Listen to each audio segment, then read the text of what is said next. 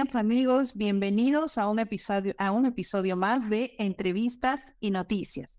El próximo domingo 4 de diciembre se va a realizar en el país la segunda vuelta de las elecciones regionales, pero solo en nueve de ellas, donde ninguno de los candidatos logró superar el 30% de votos como manda la ley electoral. Estamos hablando de Amazonas, Cajamarca, Callao, Cusco, Lambayeque, Lima provincias, Moquegua, Pasco y Piura.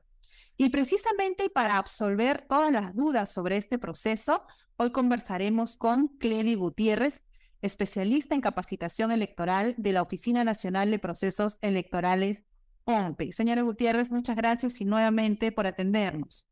Gracias a ustedes, muy gustosa de atender sus consultas. Como bien ha señalado, el 4 de diciembre tendremos nuevamente elecciones en nueve regiones del país. Así es, y la primera pregunta que queríamos plantearle es sobre el local de votación, ¿no? Porque los electores de estas en nueve circunscripciones se deben estar preguntando, ¿me tocará votar en el mismo local de la primera vuelta o me, cambiarán de sede? Y si es así, ¿en qué casos puede ocurrir? Bueno, para esta segunda elección regional, en estas nueve regiones estarán, eh, digamos que, instalándose más de 3.400 locales de votación. En su mayoría serán los mismos locales. Eh, sin embargo, hay algunos pocos locales en donde habrá cambio de local, eh, donde los electores tendrán que acudir a estos nuevos locales donde se ha cambiado. Ahora, las razones por las que ha ocurrido estos cambios están ligados a que las, eh, las aulas se encuentran inhabilitadas, eh, también a que, como saben, para los procesos electorales la OMPE este, acude a las instituciones educativas, principalmente públicas y privadas, para el préstamo de esos locales. Y para esta segunda elección, en algunos muy pocos locales, estos locales no han sido cedidos por sus propietarios. Eh, o también hay algunos contados casos donde se ha procedido a inicios de trabajo de remodelación y construcción. Por consiguiente, eh, va a haber algunos eh, cambios. Pero como le digo, son, son Ahora, ¿cómo, podemos enterarnos de en qué local nos va a tocar votar si es que ha habido un cambio o confirmar en todo caso nuestro local de la primera vuelta? Ustedes habían facilitado el link consultaelectoral.empe.gov.pe. ¿Pueden ingresar los electores a este mismo link o van a recibir un correo electrónico de OMPE? ¿Cómo se van a poder enterar? Como lo ha señalado, el enlace consultaelectoral.ompe.gov.pe está habilitado nuevamente para que todos los ciudadanos que participan en esta segunda elección regional eh, puedan ingresar a ella y puedan averiguar en qué local les toca votar y darse cuenta si su local ha sido cambiado o no. Pero este, por eso es importante que eh, no dejen de, de informarse, pueden incluso llamar a 417-0630 y con todo gusto nosotros daremos la información respecto a qué local tendrán para esta segunda elección regional. En esta ocasión, señora Gutiérrez, ¿también habrá un horario de votación recomendado? Sí. Eh, si bien eh, todos los protocolos que están ligados a, la, evitar contagios por el COVID están siendo, eh, digamos que, analizados y coordinados con el Ministerio de Salud. Eh, nosotros eh, seguimos recomendando que para evitar contagios, eh, sabemos que incluso ah, se habla de una quinta ola, este, las personas como recomendación acudan a votar teniendo en cuenta el último dígito del documento nacional de identidad. Esto significa que las personas que tienen como último dígito en su documento nacional de identidad el 1, 2, 3 o 4, acudan a votar de 7 a 11 de la mañana las que tengan como último dígito el 5, 6, 7, 8, 9 o 0 acudan a votar de 11 a 5 de la tarde y las personas que se encuentren dentro de los grupos vulnerables este, acudan de 2 a 5 de la tarde. Es importante todavía eh, continuar cuidándonos, ¿no? Usted ha mencionado algo muy importante y es que ya las autoridades sanitarias hablan del eh, probable inicio ya de la quinta ola. Y la última medida, eh, digamos, sanitaria en el proceso de la primera vuelta fue pues que ya no era obligatorio ir a votar con mascarilla y tampoco presentar el carnet de vacunación, ¿verdad? Como en anteriores procesos. En esta ocasión, ¿la recomendación es que se acuda a votar con mascarilla o sigue siendo un tema eh, voluntario? Como le mencioné, todos nuestros protocolos están asociados a las directrices que se dan desde el Ministerio de Salud. Eh, pero nosotros sí hacemos énfasis a que los ciudadanos, si bien hasta el momento, porque las cosas podrían cambiar, alguna indicación podría cambiar, que esto es voluntario, el uso de las mascarillas, el uso del carnet eh, de vacunación ya no se solicitó para la elección regional y municipal, tampoco se va a solicitar para la segunda elección regional, pero el uso de las mascarillas está hasta el momento bajo el criterio del elector. Si desea, se coloca la mascarilla, si no, no lo hace. Pero recomendamos que eh, sigamos cuidándonos, ¿no? Eh, eh, y que en lo posible tratemos de usar la mascarilla, pero no es una obligación. Así vamos a insistir en que en los locales de votación se mantengan el distanciamiento. seguimos con el protocolo de que en las mesas de votación los miembros de mesa están distanciados unos de otros, estamos dando alcohol para que puedan desinfectarse las manos, también este, nuestras aulas de votación no están contiguas unas de otras, siempre hay una aula distanciada de otra con eh, intermedio de una aula que está vacía.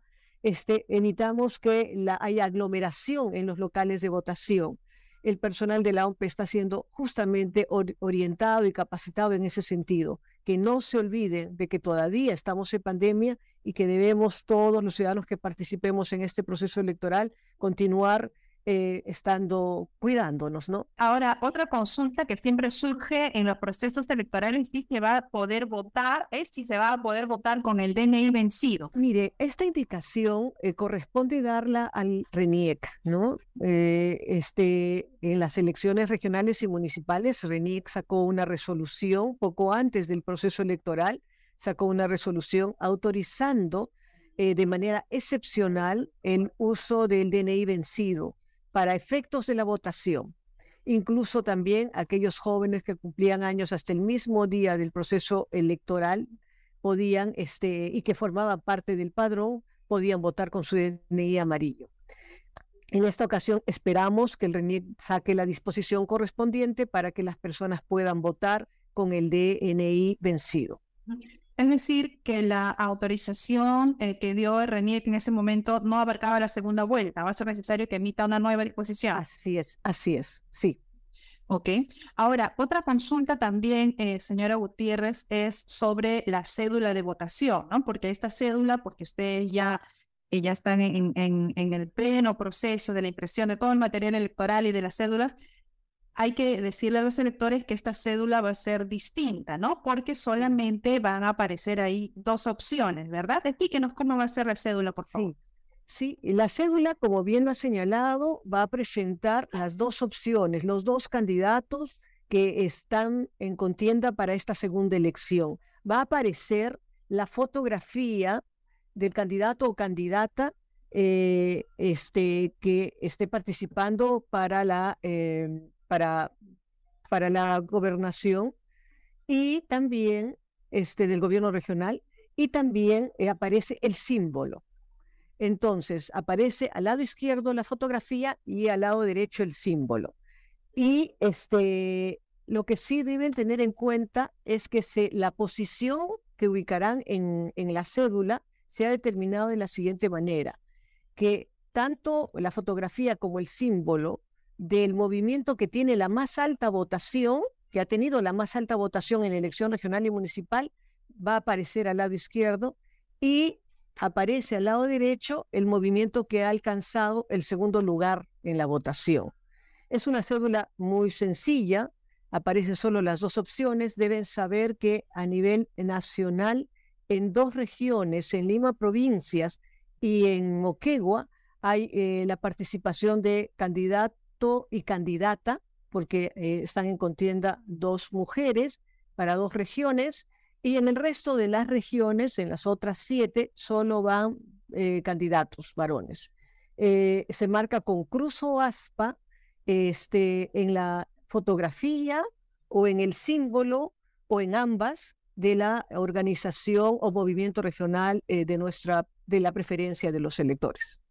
Es importante la indicación, es decir, puedo marcar la foto y además el símbolo. No es que si hago los dos invalido mi voto. Está permitido uno de los dos o ambos, ¿verdad? Así es, así es. Ahora, otra consulta que también se hacen los electores, eh, que bueno, que están próximos a participar en un proceso electoral, es sobre eh, los miembros de mesa, ¿no? Pero antes de pasar a esta consulta, quería también aprovechar, eh, ahora que hablamos de la cédula, de que en esta ocasión el ganador pues va a ser quien obtenga la mayor cantidad de votos, ¿verdad? Ya no hay una valla que superar, ¿no? Así sea por 5, 10 o mil votos, el que gane la, la elección ya será definitivamente la autoridad elegida. Ahora sí, respecto a los miembros de mesa. Si la primera vuelta soy miembro de mesa, ¿también lo voy a echar en la segunda? Sí, sí. El sorteo que se efectuó para las elecciones regionales y municipales aplica también para la segunda elección regional. Quienes han salido sorteados, ya sea como miembros titulares o como miembros suplentes para la elección regional, participarán también en la segunda elección regional en estas nueve regiones. ¿Y en esta ocasión también va a haber un pago adicional de 120 soles para estas personas? Así es, sí. Y las personas que ya se han inscrito, porque todas ellas eh, en su momento la OMPE difundió que era importante que se inscriban o que registren la modalidad de pago, pues en ese mismo registro que se ha hecho es que se les va a depositar sus 120 soles si participan en el proceso conduciendo la mesa de votación en el ya no va a ser necesario una inscripción, eh, una nueva inscripción, ¿verdad? Ahora, el tema de las multas, ¿no? Porque eh, seguramente, bueno, muchas personas por alguna u otra razón no, no podrán participar eh, yendo a votar o como miembro de mesa. Pero, sin embargo, las multas pues están establecidas por ley y por más que lo sepamos, pues siempre es bueno reiterar, ¿no? Habrá multa por no votar y no cumplir como miembro de mesa y cuáles son los montos, si nos lo puede recordar. Sí, cómo no. Eh, para quienes no cumplan con el cargo de miembro de mesa, la multa es de 230 soles y para los electores la multa es diferenciada, ¿no? Tenemos para los electores que residan en un distrito no pobre, la multa es de 92 soles, para quienes residan en un distrito calificado como pobre no extremo, de 46 soles y para quienes este, residan en un distrito pobre extremo es de 23 soles. Ahora, ¿en qué casos, eh, en qué casos puedo presentar una justificación por inasistencia, eh, decir que no voy a poder ir a votar o no voy a poder ser miembro de mesa? A ver, eh, la justificación al cargo de miembro de mesa solo aplica en casos de salud y ante la OMPE o ante las oficinas descentralizadas, este, se puede presentar hasta cinco días hábiles, cinco días antes del proceso electoral. Esto significa hasta el día 29 de noviembre. Eh, ya luego no puede presentar la justificación. Eh, si tuviese un problema de salud, eh, luego de eso ya lo tendrá que hacer el trámite de justificación ante el jurado electoral especial o jurado nacional de elecciones. debo decir también respecto a las excusas, a las justificaciones y a las excusas y justificaciones que algunos solicitaron para las elecciones regionales y municipales eh, van a estar vigentes para esta segunda elección regional. ¿En qué casos van a estar vigentes? Por ejemplo, aquellas personas que han solicitado eh, su excusa al cargo de miembro de mesa porque tiene niños menores de dos años o porque es lactante o porque es embarazada, eh, aplicará también para esta segunda elección. Ya no tendrá que hacer un trámite adicional. Importante saberlo. Y este trámite es presencial, ¿verdad? Ante la OMP. Eh, sí, eh, fue hecho de manera presencial, pero también virtual. Ah, hay, esas dos opciones. ¿Y en qué caso se justifica la ausencia ante el Jurado Nacional de Elecciones luego del proceso? ¿no? Porque son distintas causales. Sí, eh, ante el jurado, pues, la OMP, en todo caso, las oficinas descentralizadas básicamente pueden este, otorgar excusas y pueden otorgar justificaciones dentro de un plazo establecido, ¿verdad? Este, luego de que pasa el plazo, porque le dije en el caso de justificación, el plazo es hasta cinco días antes de la elección. Ya luego acuden ante el Jurado Nacional de Elecciones.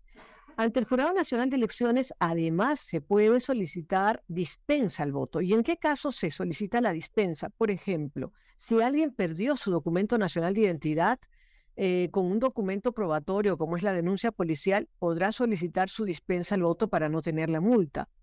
Eh, otro caso podría ser si alguien eh, tiene, ah, no sé, falleció el papá o la mamá o un familiar, digamos, cercano, podrá también solicitar su dispensa porque por esa razón no puede acudir a votar.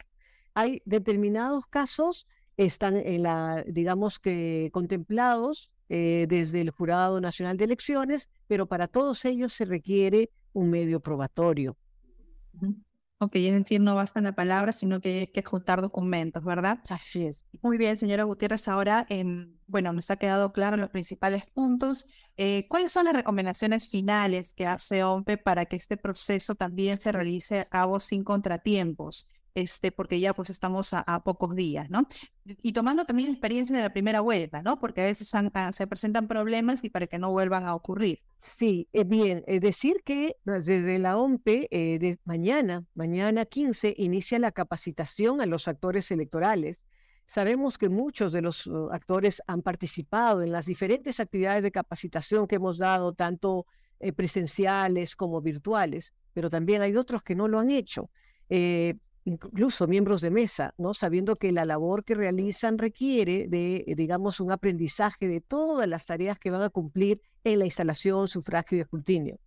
Entonces, nuevamente tenemos una capacitación para aquellos que ya llevaron su capacitación y que incluso cumplieron el cargo de miembro de mesa, no está de más retroalimentar lo aprendido o lo ejecutado y eh, este, efectuaremos nuestra capacitación que participen.